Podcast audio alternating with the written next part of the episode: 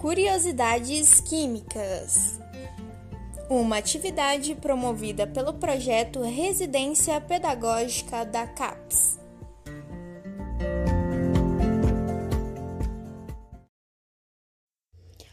Olá pessoal, meu nome é Yolanda, eu sou estudante de Química do Instituto Federal do Sul de Minas Gerais, campus Pouso Alegre, e hoje a gente vai apresentar para vocês é, uma curiosidade química.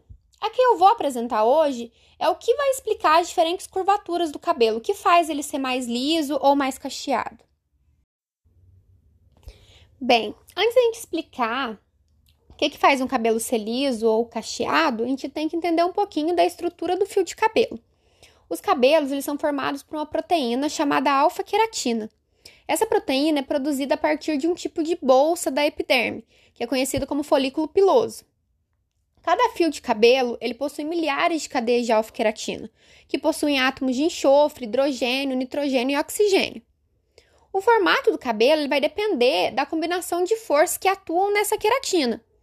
As duas interações mais comuns são as ligações de hidrogênio e as ligações de sulfeto. Quanto maior for o número dessas ligações, principalmente as formadas por átomo de enxofre, que são as ligações de sulfeto, mais crespo, mais cacheado vai ser o cabelo.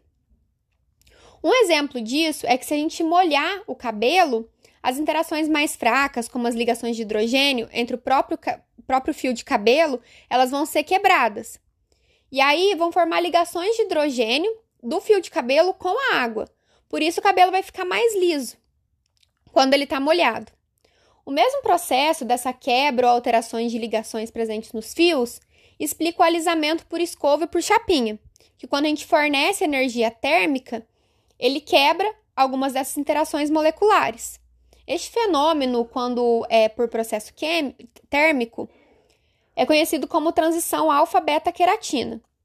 Mas quando aumenta a umidade, a gente pode perceber que a chapinha vai embora, né? O cabelo volta é, a ser ondulado novamente. Ele recupera as ligações originais e as proteínas retornam à forma de alfa-hélice, que é um formato de espiral, bem parecido com o cacho mesmo.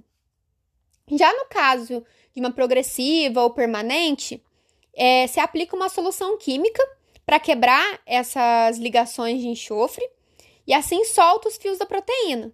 Em seguida, é, vai fazer o procedimento de ou alisar o cabelo ou de enrolar eles com um bob, por exemplo, e deixa ele naquele formato desejado. E por último, aplica uma segunda solução que vai servir para refazer essas ligações de enxofre deixando o cabelo ou liso ou cacheado.